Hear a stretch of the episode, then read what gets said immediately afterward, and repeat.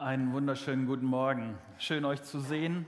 Und es tut mir leid, Tobi, dass ich da vielleicht wahrscheinlich ein bisschen diffus gewesen bin in dem, was ich da beschrieben habe, weil der Gedanke mit, den, äh, ähm, mit dem Feierabend ist schlicht nur, dass wir uns nicht wie gewohnt, vor Corona gewohnt, zentral hier treffen, sondern dass die einzelnen Kleingruppen das für sich ausmachen. Also ähm, was in den letzten Monaten passiert ist, ist, dass äh, Kleingruppen haben sich äh, auf eine Parzelle getroffen oder irgendwo an einem See oder und haben dort fröhlich zusammen Abendmahl gefeiert und, und so. Von daher, wenn du wissen willst, äh, wie das bei dir und deiner Kleingruppe ist, frag deinen Kleingruppenleiter und dann äh, wirst du hoffentlich eine Orientierung bekommen, was am nächsten Mittwoch passiert.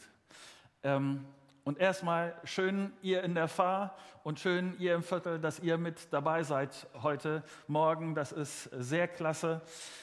Ich würde gern mit uns einsteigen, ähm, gleich in einen Text, der mich sehr beschäftigt hat. Und ähm, wir haben ja die letzten Wochen Texte gepredigt, äh, Nico und ich, äh, die wir uns ausgesucht haben. Und unter dieser großen Klammer äh, der Sommererinnerung war, das geht jetzt, ja, der Sommer geht langsam zu Ende und damit auch die Erinnerungen. Wir sind jetzt äh, äh, in dieser Reihe fast am Ende.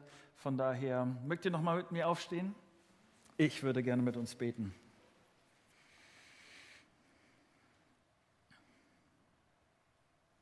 Vielen Dank, Vater, dass du ein Gott bist, der uns nah sein will, obwohl du heilig bist. Vielen Dank, dass das bei dir zusammengeht. Ich bitte dich darum, dass du mir hilfst, dass ich dein Wort gut erklären kann und dass es uns ein bisschen tiefer in dieses Geheimnis bringt, wie du bist und wie du dir die Beziehung zu dir vorstellst. Hilf du, dass wir, dass wir mit einem offenen und aufmerksamen Herzen äh, dir zuhören. Es geht nicht um meine Worte, sondern dass dein Geist in uns wirken kann und Dinge in Bewegung bringen kann. Darum bitte ich dich. Amen. Setzt euch gerne. Ähm, wahrscheinlich wirst du das auch kennen, dass du, man, manchmal ist es ja so, dass, dass wenn man äh, abends oder so, wenn es dunkel ist und wenn dann äh, der Mond nicht so hell scheint und so, wenn man dann die Möglichkeit hat, über einem zu gucken, dass dann wirklich äh, die Sterne so rausgucken. Also mir passiert das oder das gelingt besonders dann, wenn ich, wenn ich nicht hier in der Stadt bin, wenn es nicht so diffuses Licht von anderen Sachen gibt, dann sieht man nochmal die, die, die krassen Sachen, die über einem sind. Und ich weiß nicht, wie es dir geht, aber dann habe ich Momente, wo ich denke, was bin ich für ein Kerl auf diesem riesigen Globus, einer von Milliarden. Und dann ist dieser, diese Murmel, die da im äh, Weltall rumschwirrt, ist nur so ein winziges Teil in einem Sonnensystem. Und das ist wieder ein von, von so und so viel anderen äh, Sonnensystemen. Und dass, ich, äh, dass das auf einmal mich ergreift und ich denke, wow, was ist das für ein Riesen um, mich herum und ich bin da so ein, ein kleiner Teil, so ein winziger Teil in einem riesigen Weltall. Und es erdet mich. Und es verhindert Überheblichkeit in mir. Und das hilft mir bei einer realistischen Selbsteinschätzung. Und das stärkt meine Bescheidenheit. Es hilft mir, mich richtig einzusortieren. Und es macht mich in einem guten Sinne demütig. Ich will mit euch nochmal diesen Text lesen. Äh, ich weiß nicht, ob ihr das auch übertragen bekommen habt, deshalb äh, lese ich diesen Text nochmal ähm, aus Jesaja. Und es beschäftigt mich ein erster Gedanke mit diesem Text äh, aus Jesaja, nämlich der erste Gedanke ist demütig, weil er Gott ist. Ich will mit euch heute ähm, zwei, drei unterschiedliche Texte angucken und immer wieder dieses äh, gleiche Thema antippen, nämlich was demütig sein bedeutet. Ich glaube, oder lass mich kurz das vorweg sagen, es hat eine Phase gegeben, da war demütig sein oder Demut war ein verrufenes Wort. Es war irgendwas von so kriecherisch klein, sich klein machen und so ganz gruselig. Wenn du guckst, und ich fand das sehr spannend, in psychologische Literatur zu gucken, welch eine Renaissance gerade, welch eine, sagen wir, Wiederauferstehung dieses Wort Demut äh, hat, nämlich weil es ein, in, in einem guten Maß, in einem gesunden Maß ein, ein realistisches Selbstverständnis deutlich macht. Dass es auch etwas ist, wo deutlich wird, ähm, wir werden da gleich noch drüber, äh, dazu kommen, Demut ist etwas, was mich an Leuten anzieht. Und das Umgekehrte, stolze Leute, Leute mit dicker Hose und was auch immer, Leute, die auf, äh, das ist etwas, was mich bei Leuten überhaupt nicht interessiert. Das ist etwas, was mich abschreckt. Aber wie ist das bei Gott? Lest mit mir Jesaja 6 nochmal ab, Vers 1. Im Todesjahr des Königs Usia sah ich den, den Herrn sitzen auf einem hohen, erhabenen Thron und seine Säume erfüllten den Tempel. Seraphim standen über ihm. Jeder von ihnen hatte sechs Flügel, mit zweien bedeckten sie ihr Angesicht, mit zweien bedeckten sie ihre Füße, mit zwei flogen sie. Und einer rief dem anderen zu und sprach, Heilig, heilig, heilig ist der Herr der Herrscher, die ganze Erde ist erfüllt von seiner Herrlichkeit. Da erbebten die Pfosten und Schwellen vor der Stimme des Rufenden und das Haus wurde mit Rauch erfüllt. Da sprach ich, weh mir ich vergehe, denn ich bin ein Mann mit unreinen Lippen und wohne unter einem Volk, mit, das unreine Lippen hat. Ganz kurz zur Einordnung, irgendwas 700 Jahre vor der Geburt Jesu schreibt Jesaja diese besondere Begegnung auf. Ähm, er begegnet Gott. Ich weiß nicht, wie es dir geht. Ich hätte gerne ein bisschen mehr Rahmenbedingungen gehabt. Also, wie ist das genau gewesen und was ist vorher und nachher passiert und währenddessen? Also, äh, ich hätte gerne ähm, ein bisschen mehr gehabt. Macht Jesaja aber nicht. Das Einzige, was er an Angaben macht, ist eine zeitliche Einordnung, dass wir wissen, wann diese äh, Situation entstanden ist. Jesaja beschreibt einfach, wie er Gott in all seiner Größe, wie er ihn sitzen sieht, in all seiner Herrlichkeit. Und ich finde das deshalb spannend, weil wir, weil wir in unseren Gottesdiensten ja auch davon singen, dass wir in der Nähe Gottes sind. Jesaja ist in der Nähe Gottes. Und wie, wie ist das? Wie erlebt er das in der, in der Nähe Gottes? Wir singen von, haben wir auch, glaube ich, eben gesungen, davor, dass wir vor Gott stehen dass wir Gott sehen wollen und dass wir ihm nahe sein wollen. Und hier passiert das.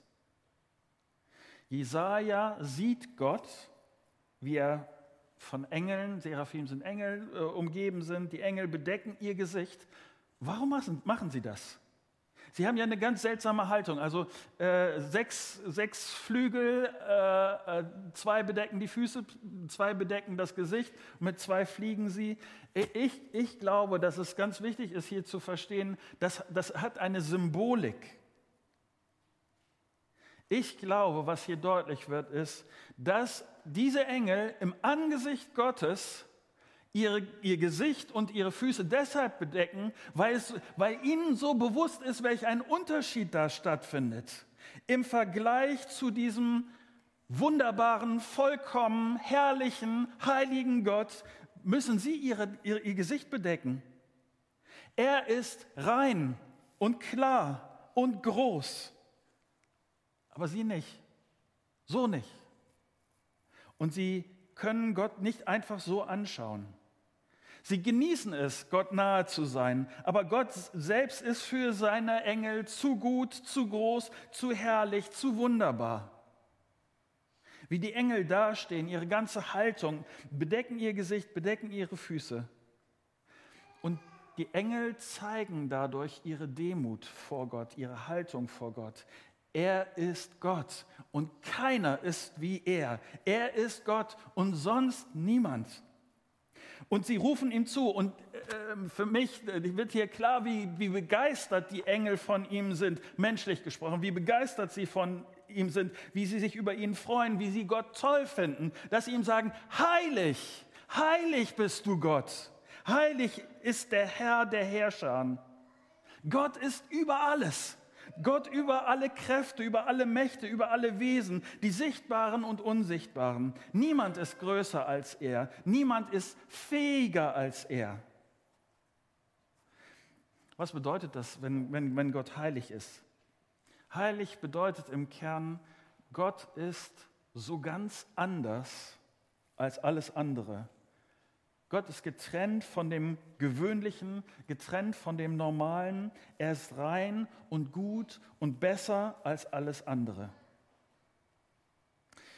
Ich treffe manchmal Leute, die denken, dass Gott beschrieben wird, am meisten beschrieben wird, äh, dadurch, dass er äh, Worte bekommt wie äh, liebevoll, barmherzig, geduldig, vielleicht mächtig. Solche, solche Attribute. Es ist interessant, dass das, wie Gott in der Bibel am meisten beschrieben wird, dass es dieses Wort ist, dass Gott heilig ist. Dieses Wort beschreibt Gottes Art, sein Wesen und das vor allen anderen Worten, vor alle anderen Beschreibungen. Ich weiß nicht, wie du das erlebst. Manchmal ist es so, dass, ähm, dass ich mit Leuten mich unterhalte und sie, äh, sie versuchen, ein bisschen äh, so zu klären oder äh, zu beschreiben, wie Gott das ist. Und eine moderne äh, Version von Gott ist, dass in Gott alles ist. Ähm, Vielleicht hast du das auch schon mal erlebt, dass Leute sagen, äh, Gott ist, und dann gibt das mit östlichen Religionen Yin und Yang, Gut und Böse, Licht und Schatten, ähm, all das, das. Und hier die Bibel macht, macht das ganz klar, dass das, dass das für Gott nicht zutrifft, den christlichen Gott nicht zutrifft. Er ist heilig, nur heilig, nichts anderes als heilig. Und hier kommt die einzig logische Reaktion auf diese Heiligkeit Gottes. Jesaja sieht das und Jesaja erschrickt sich. Jesaja denkt sich, wie kann ich nur vor so einem Gott bestehen? das ist, das ist eine typische Reaktion vor der Größe Gottes. Das ist eine typische Reaktion vor der Heiligkeit Gottes. Immer wieder wird das berichtet, dass Leute in der Begegnung zu Gott, dass sie so reagiert haben. Und es ist interessant, dass das nicht nur für den Gott des Alten Testamentes gilt, sondern ganz genau auch vor Gott, dem Gott des Neuen Testamentes. Immer wieder gibt es Begegnungen mit Jesus und wo eine Reaktion von Leuten ist, wenn sie Jesus begegnen, dass sie erschrecken, dass sie denken, er ist Gott und wer bin ich? Das passt nicht zusammen, das geht nicht zusammen. Du bist heilig, Jesus. Und ich glaube, dass dieses Erschrecken deshalb im Kern sehr heilsam ist. Meine tiefe Überzeugung ist, ich kann mich selbst nicht verstehen, wenn ich nicht verstehe, wer Gott ist. Wenn ich verstehe und glaube, dass Gott heilig ist, wenn ich damit lebe und immer wieder mich erinnern lasse daran, dass Gott heilig ist, dann kann ich mich vor diesem Gott richtig einsortieren. Dann werde ich von ihm alles erwarten. Dann will ich von seiner Weisheit lernen. Dann will ich seinen Willen tun dann will ich ihm, dann ist er es wert, ihm treu zu sein, denn er ist Gott, er ist heilig. Und diese, diese Einordnung von, von mir Gott gegenüber hat gesunde Folgen, gesunde Auswirkungen. Ich, äh, ich versuche mal ein Beispiel. Was passiert, wenn ich mich mit anderen vergleiche? Die große Gefahr dabei ist, dass ich denke, ich schneide dabei besser ab, weil alle anderen haben es besser und sind schöner und schlauer und was auch immer äh, und so weiter. Was macht das mit mir? Es zerstört mein Selbstwertgefühl, äh, fördert mein, meine Unzufriedenheit oder umgekehrt. Es kann ja auch mal passieren, dass ich denke, ich bin besser als die anderen, dann fördert es meine Stolz oder meine Überheblichkeit oder meine Unbarmherzigkeit anderen gegenüber. Wenn ich mich aber im Lichte Gottes sehe, wenn ich mich mit dem heiligen Gott vergleiche, dann entstehen dabei andere ganz wunderbare Sachen. Ich werde geerdet. Ich werde demütig vor diesem Gott. Meine Überheblichkeit zerbröselt. Ich verstehe, dass ich in einer von vielen anderen geliebten Menschen bin und dass der heilige Gott sie ganz genauso wie mich liebt.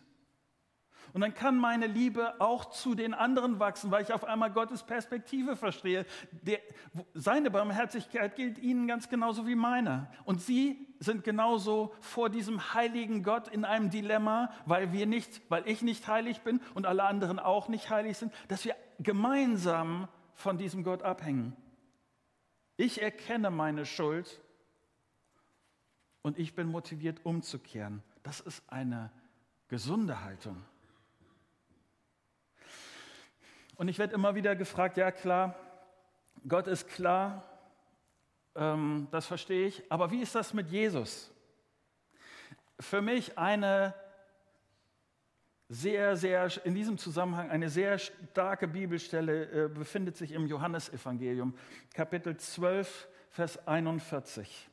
Und darin beschreibt Johannes, wie er diese Textstelle, die wir am Anfang gelesen haben, aus dem Jesaja-Buch, wie er diese Textstelle versteht. Und dann sagt er folgendes: Jesaja sagte etwas, unsere Textstelle, Jesaja sagte etwas, weil er die Herrlichkeit Jesu gesehen hatte. Johannes behauptet, auf ihn, auf Jesus, bezogen sich die Worte von Jesaja. Wessen Herrlichkeit hat Jesaja hier gesehen? Wen hat er dort auf dem Thron gesehen? Wem dienten die Engel? Auf wen bezogen sich diese ganzen Verse, die wir eben gelesen haben? Und Johannes schreibt, es geht um Jesus.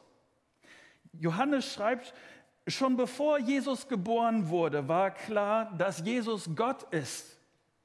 Mir ist das wichtig. Wer ist der, der vor 2000 Jahren von einer jungen Frau geboren wurde? Jesus ist nicht nur der entrechtete und unterdrückte, geschlagene, das erniedrigte Opfer, über den nachher so viele interessante Geschichten in der Bibel zu lesen sind. Jesus ist auch nicht der Polit-Hippie, der Lebensguru, von dem ich so viel Schlaues lesen kann. Jesus ist der, vor dem die Engel singen, vor dem sie stehen und sagen, heilig, heilig, heilig. Sie ehren Jesus als mächtigen König des Universums, als den allmächtigen Gott. Er ist der, der auf dem Thron sitzt. Und deshalb mein nächster Gedanke, Gott ist heilig und dann passiert etwas ganz Erstaunliches. Gott ist Mensch geworden. Das ist der, der höchste Ausdruck von Demut demütig, weil er Mensch wurde. Ähm, lest mit mir Johannes 1 ab Vers 1. Am Anfang war das Wort, das Wort war bei Gott und das Wort war Gott. Es geht hier um Jesus. Der, der das Wort war, war am Anfang bei Gott. Durch ihn ist alles entstanden. Es gibt nichts, was ohne ihn entstanden ist. Er, der das Wort ist, wurde Mensch von Fleisch und Blut und lebte unter uns. Wir sahen seine Herrlichkeit und eine Herrlichkeit voller Gnade und Wahrheit, wie nur er als einziger Sohn sie besitzt und er, er, der vom Vater kommt. Gott ist Mensch geworden. Gott wollte die Beziehung zu uns Menschen und ihm, zwischen ihm und uns wiederherstellen. Du und ich und all die anderen Menschen sind es Gott wert, geliebt, geschätzt zu werden.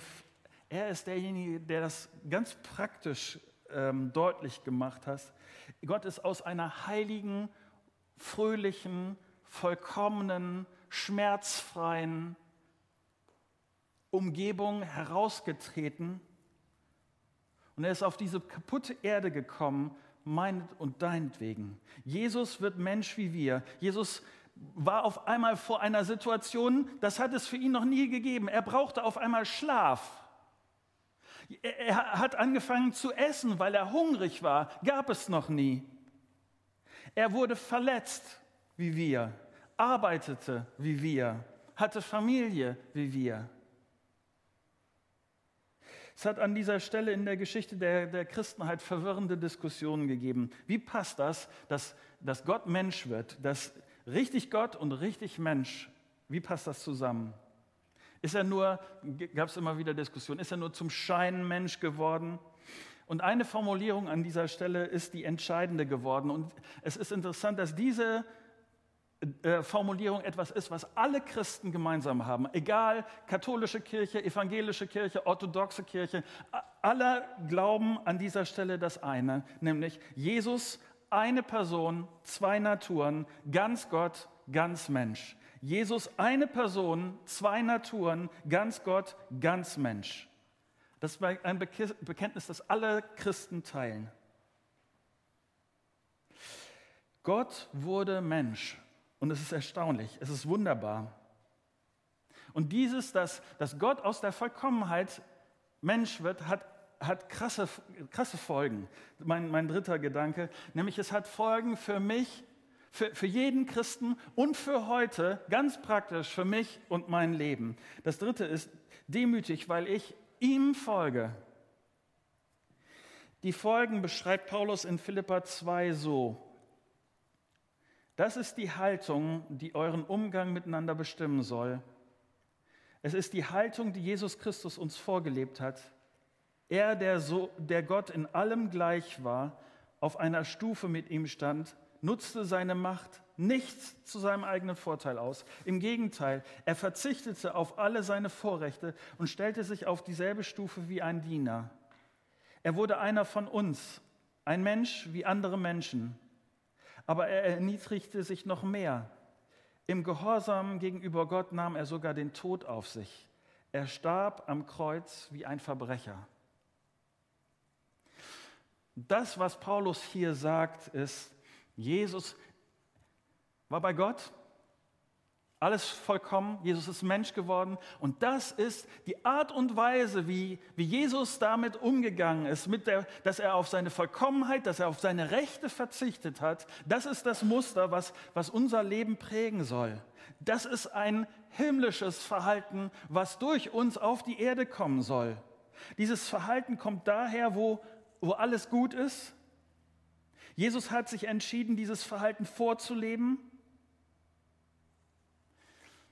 Und was mir in diesem Zusammenhang sehr deutlich geworden ist, man, man, kann niemanden demütig machen. Ich kann nicht etwas, ich kann das nicht bei dir machen. Das ist etwas, ich kann dich demütigen, aber das ist was völlig anderes. Demütig leben wollen, demütig handeln und denken, das ist etwas, was nur ich für mich kann und du für dich. Und dazu ruft die Bibel dich auf. Die sagt, hier, Jesus ist das Muster. Jesus ist Gott und Jesus ist Mensch geworden. Das ist das Muster. Sei bereit zu dienen. Der, der das Recht gehabt hätte, dem sie alle zu, hätten zurufen sollen, heilig, heilig, heilig. Den haben sie gerufen, kreuziget ihn, kreuziget ihn, kreuziget ihn. Mein Eindruck, das ist eine ziemliche Herausforderung, wenn Paulus hier sagt, das ist eure Vorlage. Das ist das, wie ihr leben sollt. Und das, was dem einen dicken Strich durch die Rechnung macht, ist mein Stolz. Einer der ersten Christen hat mal gesagt, Stolz ist die Mutter, die alle anderen Sünden gebiert. Stolz ist die Mutter, die alle anderen, anderen Sünden gebiert. Und ich verstehe das. Ich sehe das ja bei mir und auch bei anderen. Ich habe überlegt, wie ich das ein bisschen praktisch äh, äh, machen kann und mir ist, ich mache mal ein praktisches Beispiel und ich glaube, ihr werdet das verstehen. Einer der größten Probleme, die Leute mit Donald Trump haben, ist nicht, dass er so reich ist oder dass er manche Sachen nicht versteht oder was auch immer. Eine der größten Probleme, die Leute mit ihm haben, ist seine mangelnde Demut. Er geht uns auf die Nerven, es geht uns auf die Nerven, wenn Leute protzen, wenn Leute groß tun, wenn Leute sich aufplustern, so wichtig äh, tun. Und ich, mir ist an dieser Stelle äh, deutlich geworden, es ist so leicht, auf, auf ihn zu zeigen. Denn wie ist es denn bei mir? Wenn ich etwas tue, wenn ich mich einsetze, wenn ich mir bei etwas Mühe gebe, wenn ich etwas für andere mache, dann habe ich mich gefragt, wie ist es denn, was ich erwarte?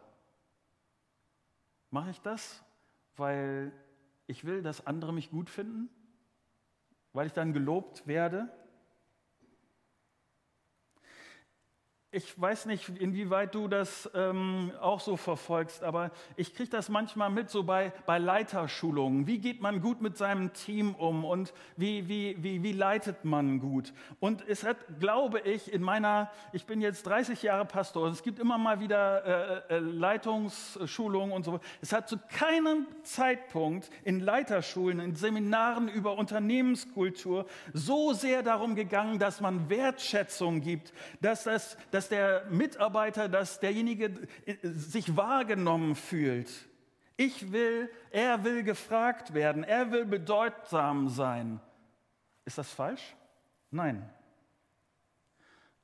Aber die Gefahr ist, dass ich da an dieser Stelle von der einen Seite runterfalle, nämlich, dass ich etwas vergesse, was Paulus hier schreibt, ist, schau auf Jesus Demü sei demütig, lebe demütig, sei auch bereit, die kleinere Rolle zu spielen.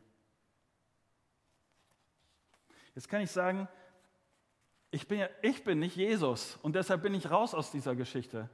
Und genau das Gegenteil behauptet äh, Paulus jetzt hier. Genau das Gegenteil ist das, womit er uns vielleicht auch provoziert, weil er sagt, genau das erwarte ich aber von euch. Ihr habt Jesus als Muster, ihr lebt mit Jesus, ihr seid eng mit Jesus. Jesus hat euer, eure Schuld vergeben, sein Heiliger Geist wohnt in uns. Deshalb ist das Muster.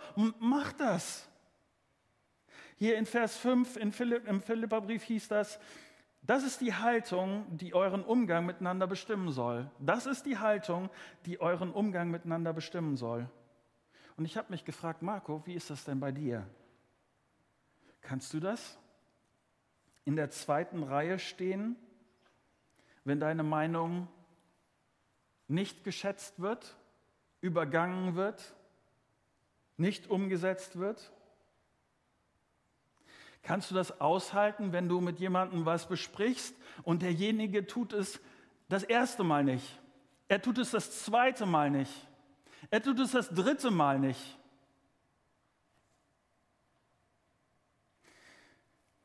Wenn es um Arbeiten geht, die nicht so beliebt sind, wenn es nicht viel Lob und Anerkennung zu ernten gibt. Ich sage euch, das Kloputzen hier in der Gemeinde ist für mich eine praktische Übung geworden. Das sieht kein Mensch.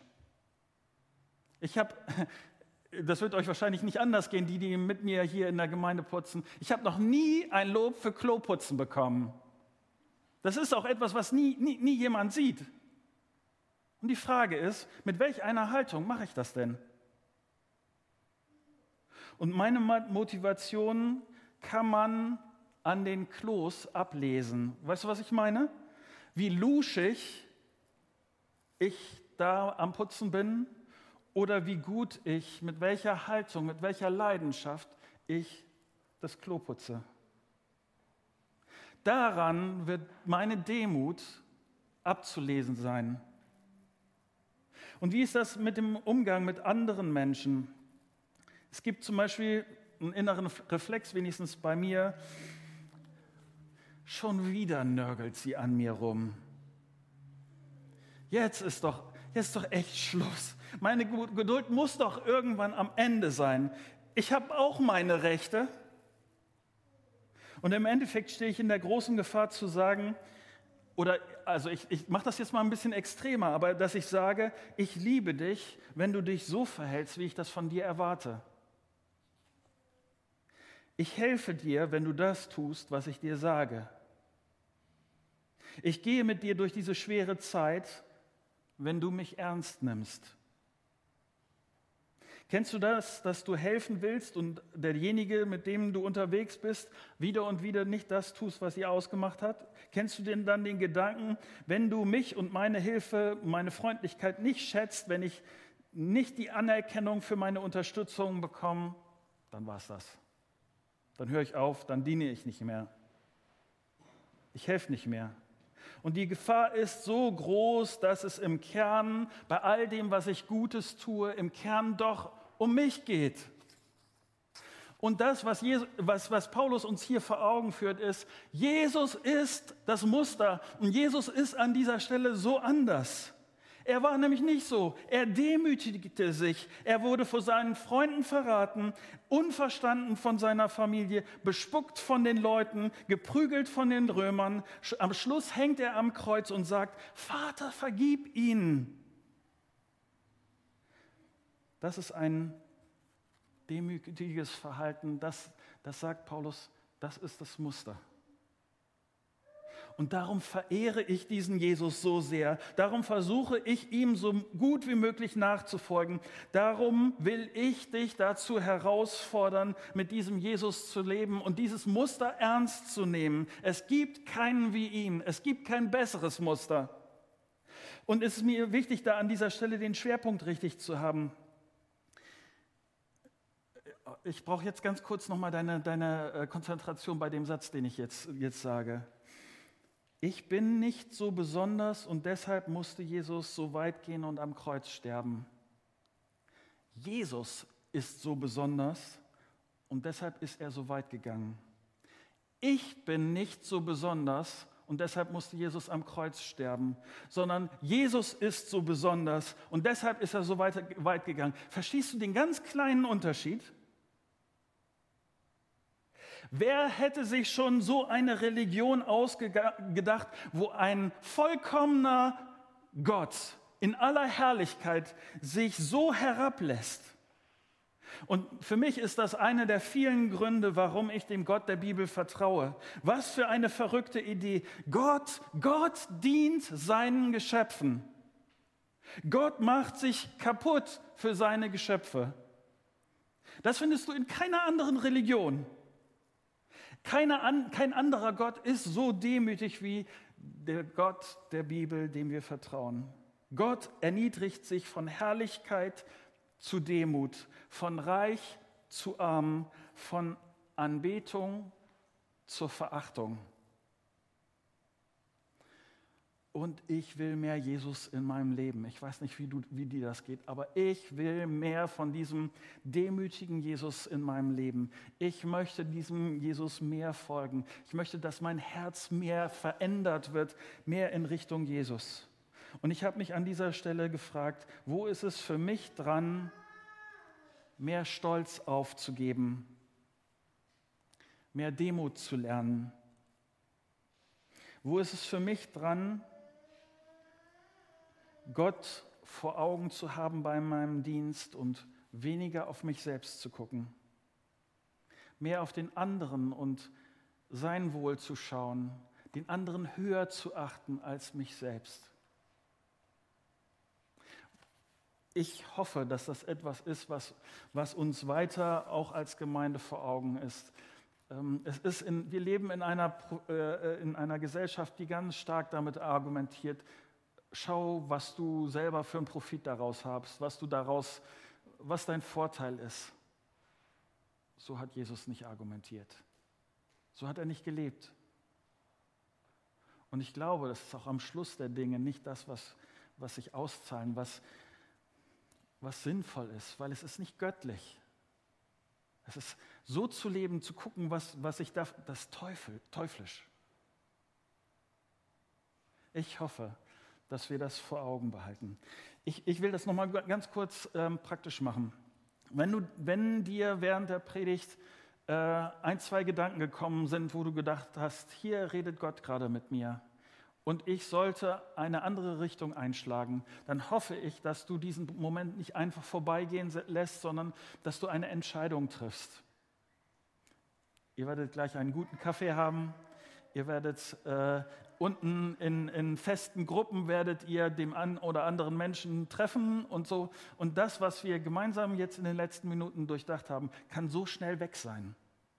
Es, weil es nicht, weil es meine Worte sind, sondern weil, weil es Gottes Wort ist, ist wäre es zu schade darum. Wenn du merkst, hier an dieser Stelle muss was anders werden, was ich dir anbieten kann, und das ist nur eine von mehreren Möglichkeiten, ich werde gleich noch einen Moment hier sein, ähm, setz dich gerne in einem Abstand von 1,50 Meter zu mir und dann können wir äh, miteinander darüber reden. Wenn es dir hilft, vielleicht mit mir zu beten, darüber zu reden. Das wird auch möglich sein in der Fahr oder im Viertel.